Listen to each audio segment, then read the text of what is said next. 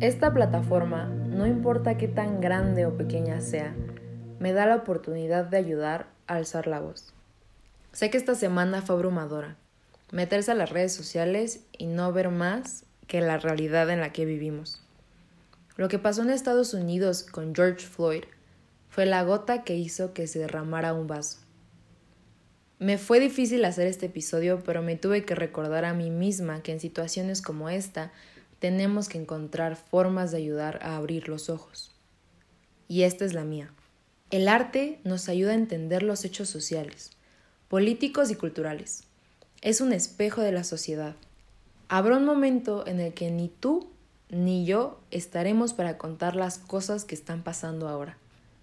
Pero el arte se queda. Guerras, revoluciones. Cambios tenemos que recordar lo importante que es el impacto que crean todos estos sucesos. Hoy vamos a hablar de Jean-Michel Basquiat. Basquiat fue un pintor, poeta y músico en Brooklyn. Era el adolescente que dormía en bancas, hacía graffiti y a los 16 lo expulsaron de una escuela para niños con ciertos dones de Nueva York, un año antes de graduarse. ¿Por qué? Por rebelde. Varias fuentes dicen que en la graduación de su amigo All Díaz, que era un año mayor, lamentó una caja llena de crema de afeitar al director. Después de eso, no volvió a ninguna escuela. Tomó Nueva York por completo y lo convirtió en su salón de clases. Jamás fue a alguna escuela de arte y aprendió yendo a diferentes museos y exhibiciones con su mamá desde que era niño. Como su novia Susan Maluk alguna vez dijo, Jean conoce cada centímetro del MoMA, cada pintura, cada cuarto. Estaba asombrada por su conocimiento e inteligencia y qué tan retorcidas e inesperadas podían ser sus observaciones. Basquiat tuvo varias parejas, pero Susan es importante para el tema de hoy. Ella decía que todo lo que Basquiat hacía era un ataque hacia el racismo, y que lo amaba por eso. Tristemente, una vez que su relación terminó, ella comenzó a salir con otro artista llamado Michael Stewart, quien en 1983 fue detenido y golpeado por tres oficiales hasta terminar en coma. ¿Qué hizo Michael para que lo detuvieran?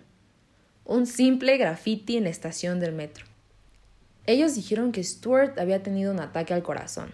A los oficiales se les arrestó por homicidio, pero al final no fueron culpables. Lo chistoso todo el jurado era blanco. ¿Cuál fue la respuesta de Basquiat a esto? Ese pude haber sido yo. Y así fue como nació su obra Defacement, o en español, Desfiguración. Pónganle pausa al podcast y vayan a buscar la obra. Son dos policías, uno con cara malévola, atacando una sombra negra, la cual no tiene cara. Basquiat explora su identidad, la constante protesta hacia la brutalidad policial. Mientras investigaba para el podcast de hoy, me topé con un artículo que dice, casi 30 años después de la muerte de Basquiat, y su arte sigue siendo tan dolorosamente relevante como nunca. El artículo es del 8 de septiembre de 2017, hace tres años. Me parece impresionante cómo obras de hace casi 40 años siguen transmitiendo el mismo mensaje por el que se luchaba y se sigue luchando ahora. Porque el racismo no es algo que surgió la semana pasada. Y aquí vemos cómo el arte se nos presenta como una revolución, como una protesta. Claro que el arte también está para generar cambios, para mostrar de forma gráfica los hechos que marcan a nuestra sociedad pone de manera tangible el sentir de los oprimidos. También recuerden que eso no solo sucede en Estados Unidos.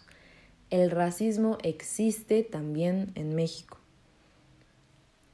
Me pueden encontrar en Twitter como Arte con K y en mi bio puse un link donde pueden hacer donaciones. Si no, les dejé un link de un video en YouTube lleno de arte y música creada por afroamericanos.